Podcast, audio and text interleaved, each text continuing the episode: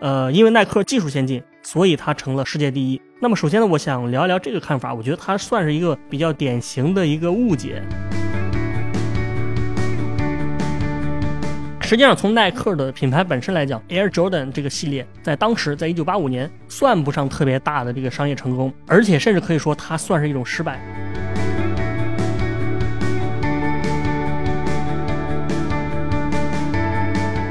其实你仔细想一想，你比如说咱们中国这些影星，比如我们说李小龙，李小龙他那个电影，他其实也就基本上表达这样一个主题。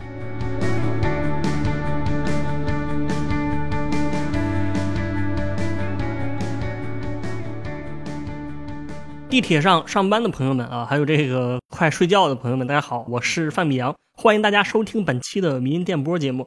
那我们本期聊的话题呢，是一个品牌，就是耐克啊。我们的题目叫做“为什么这个非裔美国人，也就是美国黑人，他们喜欢抢劫耐克店啊？”那这一期呢，我们就准备从耐克这个品牌本身的角度来聊一聊这个话题。为什么说这个品牌在发展的过程中带有某些商业和种族的原罪？当然，这个原罪呢是打引号的。那节目开始之前，我还是自我介绍一下啊，我是来自于同济大学设计创意学院设计学，然后是德国魏玛包豪斯大学的这硕士。同时呢，我之前在同济的这个包容性设计研究中心从事商业与设计这方面的理论研究。另外呢，我也是一个教授设计历史与理论的老师。那我和周商业评论开设这个民营电波这档博客呢，主要是聊一些商业文化、品牌传播还有设计方面的一些深度又有趣的话题。好，这个我们就回到这个正题啊，我们这个深度又有趣的话题，我觉得这个话题是非常深度有趣的，就是为什么美国黑人喜欢抢劫耐克？这个背景，我想大家多少都了解吧。就是每次呢，美国出现这种种族主义的骚乱吧，包括前段时间这个 BLM 这个啊 Black Lives Matter 这个运动啊，一有这种骚乱，那么耐克的店很容易就被抢劫一空。大家抢这个，比如抢银行，你好理解；抢奢侈品你也好理解，因为它很贵嘛。但是耐克为什么大家就是这么喜欢抢呢？就是宁肯冒着犯罪的风险，也要赶紧这个抢两双出来，对吧？这抢到就是赚到这样一种感觉啊。我们今天就分析这样一个原因。那么今天这个话题呢，我想先从大家对于这个耐克常见的呃两个误解开始说起啊。首先的一个误解就是说，就有个说法吧，就是耐克它之所以能够成为这个全球最大的这个体育的用品的品牌，它靠的是它先进的技术。呃，因为耐克技术先进，所以它成了世界第一。那么，首先呢，我想聊一聊这个看法。我觉得它算是一个比较典型的一个误解，就是说耐克的产品呢，比如它球鞋之类的，它确实技术是很先进的，这个毋庸置疑。而且它的有些技术也确实引领了这个时代。比如说耐克非常早期的这个跑鞋啊，Cortez 这个鞋也叫阿甘鞋啊，因为这个《阿甘正传》里面阿甘就是穿这鞋跑步的。那么这个鞋它其实当时就用了一些新的技术材料，就是说穿起来比较舒服，然后抓地力啊也比较强，而且它的这个缓震效果很好。确实，呃，用了这个新技术，包括后面这个气垫技术吧，这个也是耐克给带火的，所以这个事儿是没问题的。但是这个问题可能就在于说啊，就是说，实际上这些体育品牌里面，并不是只有耐克有新技术，其实大家都有新技术，尤其是在耐克发展的早期呢，那时候跟它竞争的各个品牌吧，他们都在很普遍的使用很多这种新技术和新材料啊，比如当时有个牌子叫 Atonic，现在来讲叫因托尼啊，翻译成中文是因托尼。那么这个牌子，它在耐克的那个同期啊，早期发展的时候，它就已经在使用叫做一种什么动力鞋跟技术啊啊，还有我们很熟悉的这个鬼冢虎啊，鬼冢虎。那鬼冢虎它也是有各种很新的这个鞋底的这个技术的啊，也就是说，耐克其实它在当时来讲，虽然它有技术，但是人家也有，而且很多可能比它还要先进，所以我们就是说很难说是因为新技术，所以耐克才成了体育用品巨头，对吧？只能说技术是它的一个必要条件，但是不是充分条件，这是一个误区。那另外还有一个关于耐克常见的误区，就是说啊，认为这个耐克是使用了这个体育明星代言的策略，对吧？它才成为了世界第一的品牌。实际上这一点呢，我认为它也是一个误解啊，因为首先这个用体育明星啊，或者用体育巨星啊，这个大牌明星来代言，它并不是耐克的首创，甚至也谈不上什么新鲜感，就是它是一个很传统的一个做法。因为在这个耐克之前，包括一些什么跑鞋啊、篮球鞋、足球鞋这一类的公司，它基本上都在用这个体育明星代言，比如就包括这个阿迪达斯，还有这个鬼冢虎。那么他们一直啊，而且是早于耐克，就是已经让这些体育明星来穿他们的跑鞋，然后拍广告片对吧？给人感觉好像就是说，因为这个鞋，他才取得这么好的成绩。所以说这是两个常见的误解。那么另外一个问题就是我们要。在聊这个黑人话题之前呢，我们先得简单说一说这个耐克它到底是怎么脱颖而出的啊？这脱颖而出是有一个标准，就是说耐克当初是怎么超越阿迪达斯的？这是它在这个品牌发展历史上的一个一个里程碑。因为耐克它是一九七二年创立的，但其实阿迪达斯是一九四九年创立的，所以说，你想，阿迪达斯的历史是比耐克长很多的，而且在这个一九七九年之前，阿迪在市场上一直是超越耐克，就碾压耐克的，按地上摩擦那种。然后耐克是一个小弟，阿迪是市场上这个老大哥。但是到了一九七九年呢，耐克在销量上来说，就是突然把这个阿迪给超越过去了，就包括营收都超越了阿迪。那么他为什么超越呢？其实。啊，其实因为羊嘛，啊，羊超越啊，哎呦，这个这个太冷了，这个这个忽略啊，这个啊，他为什么能超越这个阿迪呢？其实他靠的是跑步鞋，就是耐克推出的跑步鞋。当然，我们这里又要说到我们常说的一个观点了，就是说，熟悉咱们节目的朋友应该肯定都知道啊，就是说，你一个品牌的发展啊，你看的不仅仅是你自己有多努力啊，你也要看历史的进程，对吧？你也要看时代的变化，尤其是这些这个超级大品牌，他们的成功呃，往往是离不开时代的因素的。那么耐克其实也是啊，他当时赶上了一个美国社会一个很大的一个机会啊，机会点吧，就是他抓住了这机会点。这个机会点就是跑步开始在美国流行。实际上你想一想啊，这个就美国他们这个国家本身来说呢，它是一直流行这种对抗性的这种集体的运动的，对吧？像什么橄榄球啊、啊篮球啊、NBA 啊、什么这个棒球啊、曲棍球啊，就是集体性的项目，然后是对抗性的。直到现在为止，这橄榄球不仍然是美国最受欢迎的运动嘛，对吧？这这。这个超级碗，对吧？这个就是美国的春晚。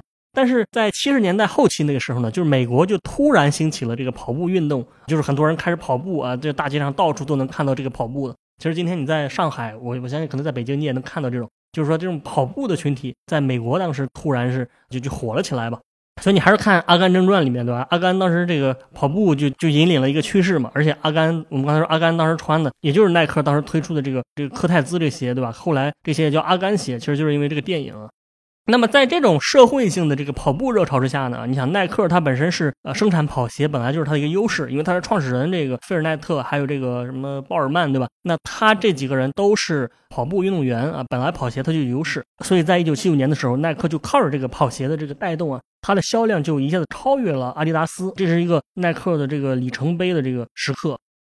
所以从这个时期啊，就是一九七九年嘛，刚说到一九八三年这四年间，可以算是耐克一个非常高速增长的时期。这个时期它的年销售额平均增长达到了百分之四十四，对？我们一直说中国经济增长很快是百分之十二，耐克是增长率百分之四十四，是一个非常大的数字。但是到了一九八三年的时候，它的增长就突然放缓了。然后到了一九八七年，它的销售额又被锐步啊给超过了。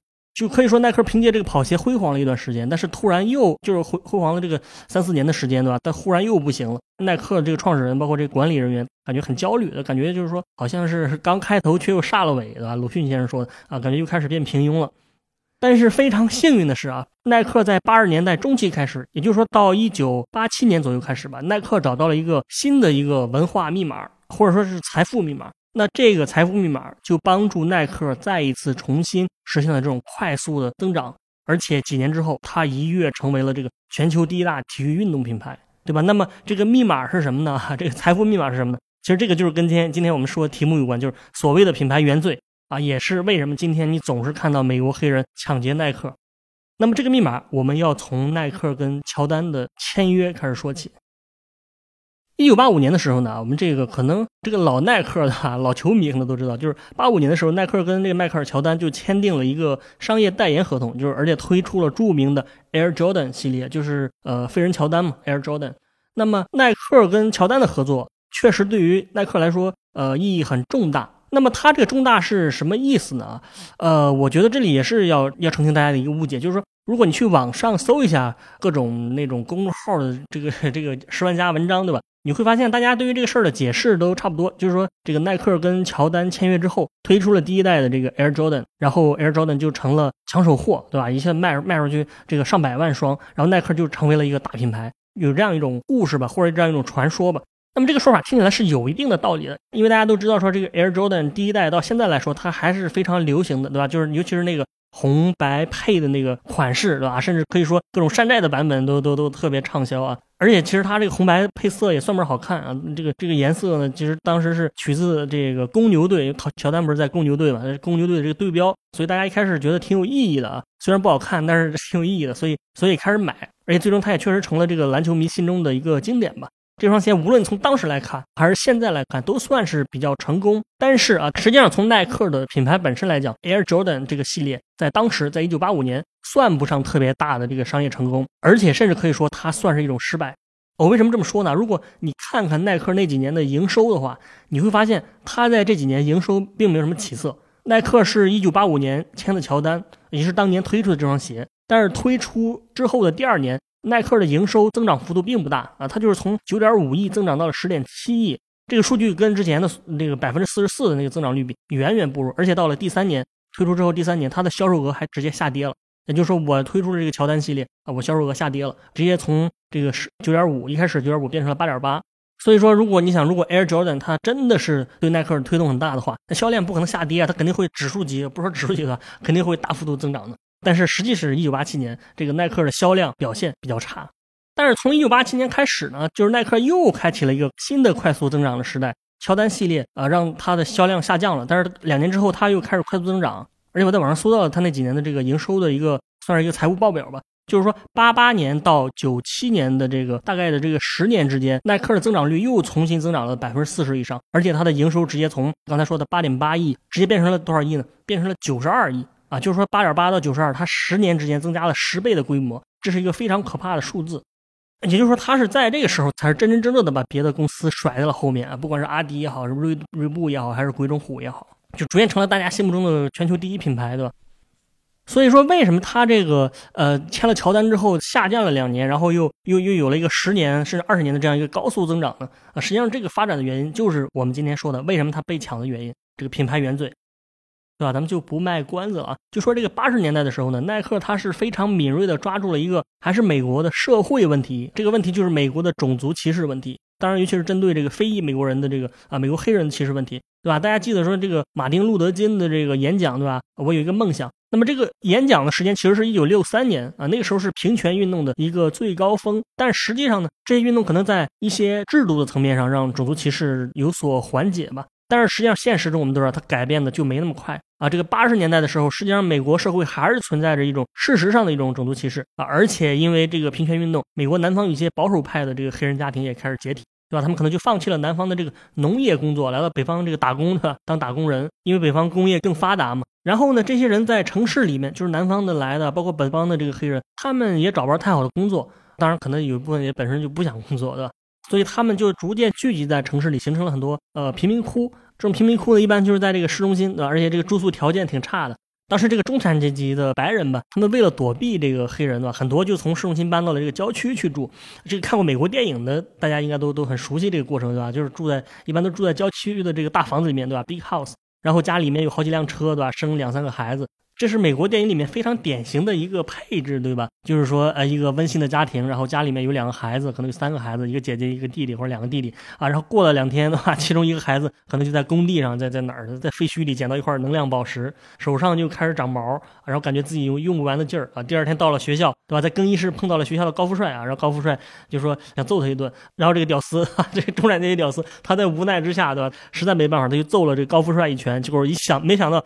一下子就把这个高富帅打出十米远啊，这把墙都给打穿了啊！然后这时候他心中的女神经过啊，正好看到这一幕。非常凑巧的是，这个女神还是这个高富帅的这个女朋友。这个时候一看他这么能打，就一下子爱上了这个屌丝主角，对吧？但是他仍然不知道跟这个主角在一起之后，后面会有各种考验，对吧？什么怪兽啊，什么外星机器啊，什么变态科学家之类的，对吧？而且可能会把他当做人质，把他吊到五十层楼的这个这个这个高楼上，要把他扔下去啊！这个电影里面一般都是这么演的，就是非常套路化啊。那么这种电影的 这个。咱们说一般的呃主角好像很多都是这个郊区的中产阶级家庭。咱们说电影，当然如果你了解一下，如果你了解一些这个建筑和城规方面的历史的话啊，你会发现呢，其实这个市中心的平民化还有中产阶级郊区化的这个浪潮，它跟建筑也有关系，尤其是跟这个科布西耶关系很大，对吧？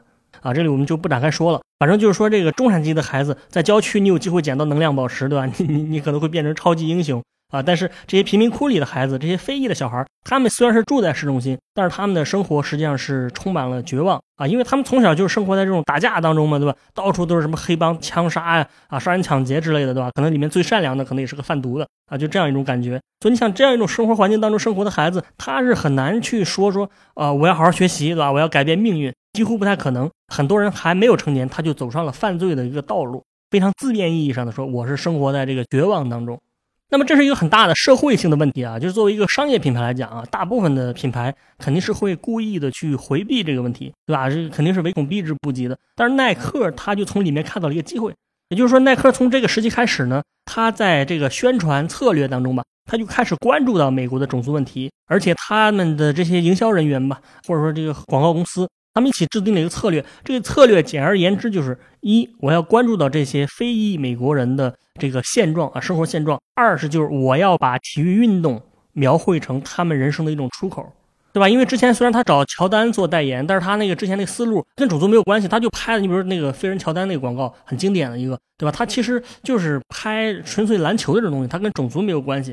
后来他们转变了这个思路之后呢，他们因为跟乔丹还在签约嘛，所以他们就开始让乔丹来拍这种广告片儿。但是乔丹虽然也是黑人，但是他肯定不是在贫民窟里长大的。实际上，乔丹他是一个中产阶级家庭，他其实完全没有美国黑人的那种气质，的？那种嘻哈的感觉啊，那种我当然这是我们刻板印象，对吧？这个嘻哈那种感觉啊，大金链子、小手表，对吧？满口都是英语俚语，对吧？所谓的英语俚语其实就是脏话啊。你想这个塞缪尔·杰克逊口头禅就是这样，什么 mother。是吧？然后就是走路大摇大摆的，配合那种音乐，对吧？嘻哈音乐就是特别有画面感啊！你想，乔丹本人他是肯定没有这种气质的，所以耐克就当时虽然找乔丹演，但是不能让他演这种角色，对吧？就演这种二流子这种角色，对吧？这个这这肯定不行。所以耐克当时找来了一个黑人导演，就是斯帕克里，他也是一个黑人。我们如果对广告史或者对电影有了解的人，可能知道这个人。这我们就不多介绍了。反正他呢，这个斯帕克里呢，他就是有一种贫民窟的气质，或或者或者我们不能说贫民窟气质啊，我们说人家是有嘻哈气质的啊，他有特别有嘻哈气质。所以这个里啊，斯帕克里他就跟乔丹一起拍了一个广告啊。这个里的角色呢，就是在一个贫民窟里的一个小商贩。他说，篮球是获得成功和财富的一个途径，一个方法。然后实际上呢，他在这个广告里面就是隐喻了这种贫民窟里面的人的一个心声。如果你去 YouTube 上搜一下，你会搜到一系列的这个广告啊。然后这个乔丹他。不能演这种街溜子啊，他演的是成功之后的一个状态，意思是说通过自己的努力奋斗啊，就其实就是给大家创造了一种传媒神话吧，就是说他是一贫民窟小孩，通过自己的努力，我成了这个篮球巨星，然后就是脱离了这个贫民窟的环境，就是取得了成功嘛。那么这个时候呢，其实耐克第一次拍这个广告的时候，他是有偶然性的，就是他当时其实并没有考虑到那么多，说我以后就要走这种传播策略，但是呢，这个广告的效果很好，尤其是让这个非裔美国人就是非常喜欢，那大家都觉得。耐克反映了自己的问题嘛，啊，而且激励了自己，给了自己希望。你想，如果你是一个默默无闻的人，你是一个长期被忽视的一个群体，啊？但是有一个品牌愿意找这个篮球巨星给你做代言，啊，愿意展现你的故事、你的生活状态，你肯定是有好感的。所以耐克呢也觉得这广告很不错，后面他就制定了刚才我们说的那个策略嘛，不断的采用这个主题，然后拍摄了一系列的有关于这种这个贫民窟的这个广告。啊，然后他的这个故事的情节和尺度呢，也是越来越大胆啊！你想，一开始我们刚才说的这个乔丹和斯派克里的这个广告，更多的是一个暗喻，但是他后面拍的那个尺度就会越来越大，反馈的主题也是越来越深刻。你比如说，他后面的表现就非常直接。你比如说，一九九三年的时候，耐克有一个广告，那么他就是展现贫民窟的生活，他的什么内容呢？他的内容就是一大群的这个黑人的少年。在这种到处都是铁丝网的这种破败楼房上面打篮球，对吧？那种贫民窟的那种感觉，而且耐克非常大胆的使用了这个黑人音乐啊，因为当时这个音乐本来也上不了台面啊，这个有点这种感觉，所以耐克他就营造了一种很真实，而且让人看起来有希望感的这么一种比较励志的这么一种这种画面吧。然后这些广告或者这一系列的广告，让这个黑人群体都特别喜欢。啊，你像这个社会不平等的题材，大多数的这个体育品牌和广告公司其实是会完全避免的，都觉得这个呃话题很敏感，对吧？你搞不好你就翻车了，对吧？弄不好你就人设崩塌了，这样一种感觉啊。但是耐克当时他肯定是作为一个市场上的后来者，对吧？他觉得自己必须得搏一搏，哈，搏一搏，单车变摩托这样一种感觉。所以黑人群体呢，尤其是这个底层的黑人群体，他们对于耐克的态度，呃来说呢，他不光是喜不喜欢的问题，就是说他其实对耐克是有很深的情感的，对吧？就是觉得耐克是我们自己人。你看这个零八年这个美国大选吧，就是奥巴马一当总统，这个黑人是，据说黑人有百分之八十以上的黑人都选择了奥巴马。其实奥巴马就一定符合他们的那个施政纲领，一定符合他们的个人利益嘛？就是说肯定是不一定的，黑人也有保守派，也有这个。呃，这这个 left 对吧？radical left，也有 left 啊，也有这个这这个 right 都有，但是但是他们对种族的这种呃这这这个思考维度吧，就是占领了其他一切，对吧？就是他们是会有这种群体的心态的。那么耐克当然那个时候也是这样一种一种角色，对吧？你想，虽然耐克这个创始人对吧，菲尔奈特这个创始人、投资人其实都是中产阶级，甚至是资产阶级的这个白人。虽然请的这些明星，包括什么乔丹啊，包括什么后来的老虎伍兹，对吧？虽然这些人本身他们都不是来自于贫民窟啊，而且他们已经是亿万富翁了，但是这些看到广告的这个非裔美国人，他会觉得说，通过这个广告，他觉得这个品牌就是自己人啊，这样一种感觉，就是咱们自己的品牌，咱们老北京自己的品牌，耐克，对吧？这样一种感觉。所以他们就是长期的这种广告政策，就培养了黑人对于耐克的这样一种这这样一种情感吧。那当然，其他的美国社会的主流群体，他肯定也会觉得说，耐克是一个非常有社会担当的品牌啊，是一个追求平权、追求社会公正的一一种品牌。那么他们也是会觉得这个品牌有调性。比如你想，我们刚才说这个 BLM 这个 Black Lives Matter 这个运动，那么它如果不是受到这么多人的支持吧，它也不会在美国闹得这么大。所以，所以主流群体也会觉得这个，哎，这个好，对吧？这个这个好，这个有担当啊，这样一种感觉。那么耐克后来呢？他又创作了几十个、几十条这一类的广告的，终于找到财富密码了的。基本上就是说，表现这些底层的美国黑人通过自己的个人意志战胜了这种恶劣的成长环境，在体育方面啊，一定是体育方面取得了个人成就。因为这个，我为什么说体育呢？因为这个体育这个点找的是非常准的。因为就黑人整体而言呢，当然这么说可能又涉及到这个刻板印象了。那么黑人群体而言呢，他们是非常擅长体育运动，啊，你想这 NBA 嘛，基本上都是黑人。那你你想，如果耐克不是一个体育品牌，呃，你比如说，呃，你比如它是个，如果是个文具品牌，那么你拍摄一系列的广告，对吧？你说贫民窟里的黑人，对吧？整天贩毒，整天枪战啊，然后通过自己努力，坚定自己的意志，就考上了哈佛大学，毕业后成了一个科学家。这个故事可能也很励志，但是实际上它就没有现实基础。大家可能觉觉得说你这个故事是编的，对吧？呃，我身边从来没有看到谁这个整天贩毒、整天打架、整天去网吧啊，不是网吧是不是美国的？然后这腿都让人砍了，然后特别励志，最后考上了哈佛大学，成为科学家，对吧？断腿科学家，这个你这个你是当我们拿我们当傻子了，对吧？我们根本就没有这样一个人，根本就没有这样的人，对吧？没没有哈佛是什么我们都不知道，但是我们底层黑人，我们确实整天从。电视上看到这些 NBA 的这个明星，看到乔丹，看到科比，看到詹姆斯，看到奥尼尔，对吧？就是我们眼见为实，他们确实就是通过自己的奋斗，成为了这个家喻户晓的这个传奇。其实这个，其实这个也是一个一个现实啊，就是其实我们中国也有这种地域特征吧。你比如说，我们常说一个，当然这个也是一个刻板印象啊，就是说这个山东人爱考公务员，对吧？说浙江人会做生意，广东人这个头脑特别灵活，胆子特别大，对吧？如果你作为一个品牌，你想拍摄一个这个山东人的励志广告，对吧？你说这个，呃，从你说是从前有个山东人，对吧？他的从小的生活环境非常艰苦啊，从小就非常绝望。他通过自己的努力，终于成了远近闻名的这个猪肉大王，哈 哈猪肉大王，或者成为什么皮鞋大王啊？每年卖出上百万双皮鞋。你想这个广告，你想这个广告，它可能也很励志，但是它不一定能吸引山东人。对吧？如果说一个山东家庭辛苦，对吧？父母整天不吃不喝供出一个孩子，说最后卖猪肉去了，或者卖皮鞋去了，大家肯定觉得说，呃，好像确实 确实不如不如这个考公务员光彩，是吧？说奋斗了这么多年啊，你连个编制都没有啊，你连个公务员都不是，你你卖猪肉，你卖屎壳郎吗？你呢？这这这就这样一种感觉啊，这样一种感觉啊。但是如果你说这个山东人啊，他考上了九八五之后，他去了北京，他进了国家外交部。对吧？他成了一个首席翻译啊，美女翻译，经常参加这个针对中美的谈判，对吧？为国家立下了汗马功劳。你想这样一个，你拍摄这样一个情节啊，可能这个山东人可能就爱看。那么你拍摄一个他成了一个大企业家，那可能这个这个这个浙江人就爱看啊，说这孩子真有出息啊。所以你你这个你是你得根据现实来创作，你不能自己瞎创作啊。所以耐克他就准确的抓住了这种这种文化密码啊，就是说。而且他在此之前，他在八七年之前，他就发布了他那个新的这个 slogan 啊，就是我们非常熟悉的这个 just do it 啊，just do it 就是做吧啊，就是干吧，咔咔就是行动啊，就这样一种感觉啊。然后他又把这个 slogan 跟这个底层黑人的这个故事结合起来，他是最后取得了一个非常好的营销、非常好的品牌塑造一个效果。而且啊，从这个之后，呃，耐克的品牌业绩开始突飞猛进。我们刚才说，它采用了这个呃，针对美国黑人的这个传播策略之后，一九八七年之后，它的销量就是上升了十倍，对吧？就十年之间上升了十倍多啊，一跃成为了美国排名第一的运动品牌。那后来我们知道，就是说，其实耐克直到二十一世纪，直到我们现在，它也依然没有抛弃这个这这个这个策略。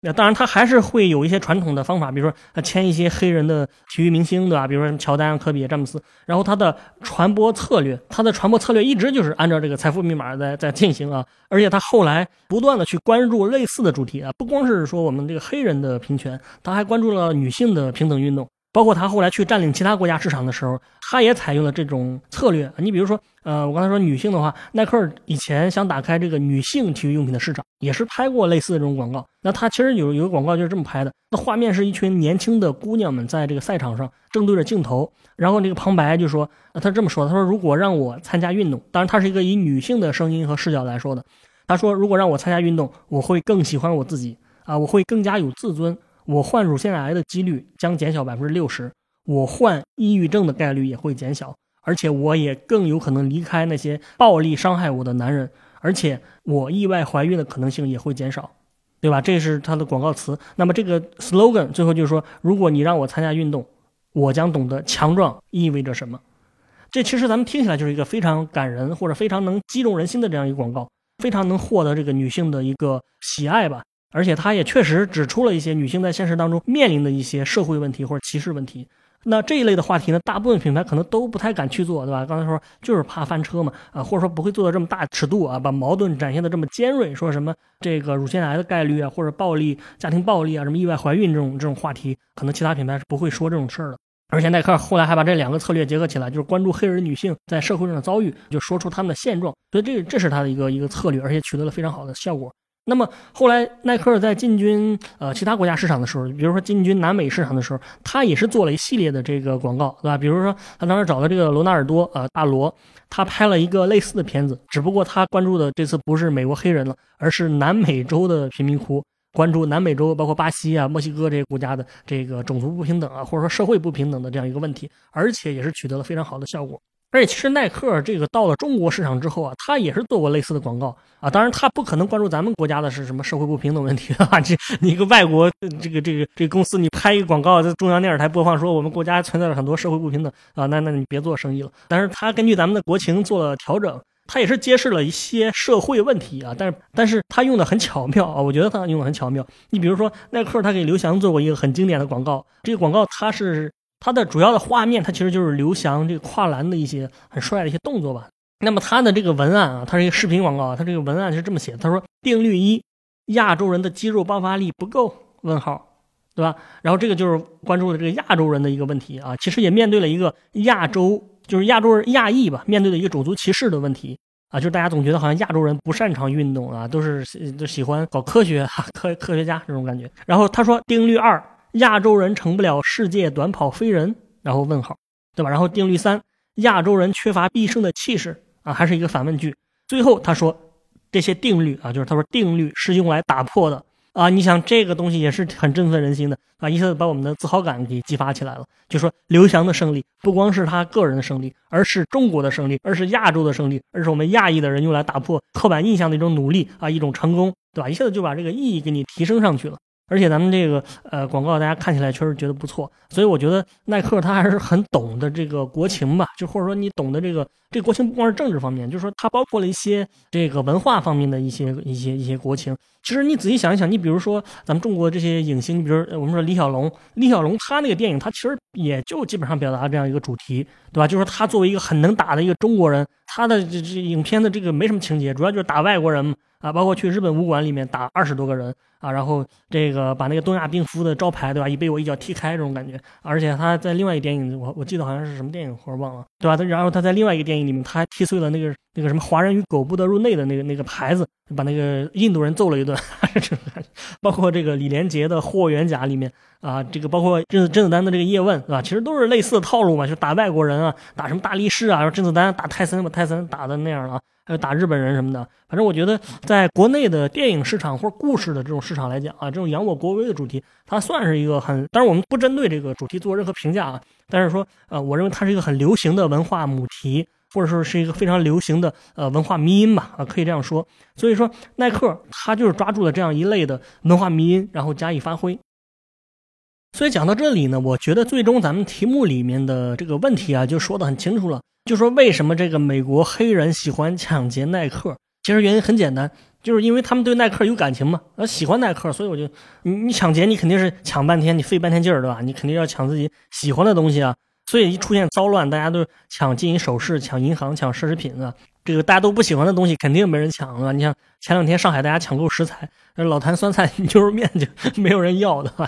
肯定你不喜欢，你不可能去抢。但是你想，耐克它作为一个既不是奢侈品，对吧？又不是说那么值钱的这样一个东西，它能受到这些抢劫人员的这种欢迎，对吧？你你也可以从侧面说，这个是它的一个成功啊！这这个老乡们都是看了耐克的广告之后，都非常感谢耐克对他们的关注，对吧？对这个品牌这个非常有感情，是吧？含泪把耐克店抢劫一空。啊，然后耐克老板说，对吧？我只能说我谢谢你，我谢谢你啊，谢谢你这个代表全家，谢谢你这种感觉啊。简单来讲，我觉得就是这么一回事儿，就是因为他们对呃耐克有感情，所以其中的某些犯罪分子啊，然后一小撮这个犯罪分子啊，他们也是对呃耐克有感情，所以他们就把这个耐克店给含泪把耐克店给抢了啊。这其实就是跟我刚才说的什么品牌原罪啊，其实你不能称人家是原罪，只能说是他品牌的一个基因啊，他就是。关注于种族问题，他给这个美国黑人造成一个很大的好感，这也是为什么他们喜欢这个东西啊。这个是耐克一直以来一个策略。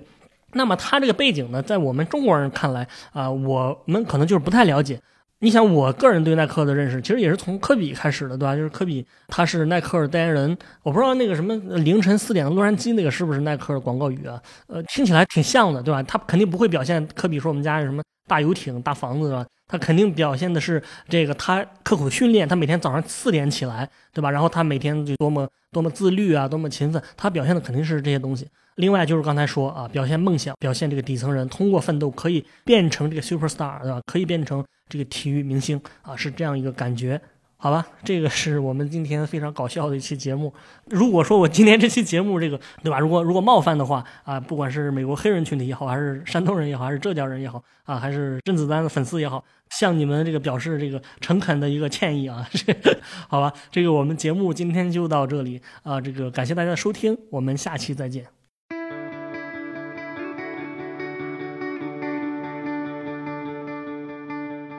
今天的迷音电波节目就到这里，感谢大家收听。我们的背景音乐是来自于青岛的乐队阁楼演奏班。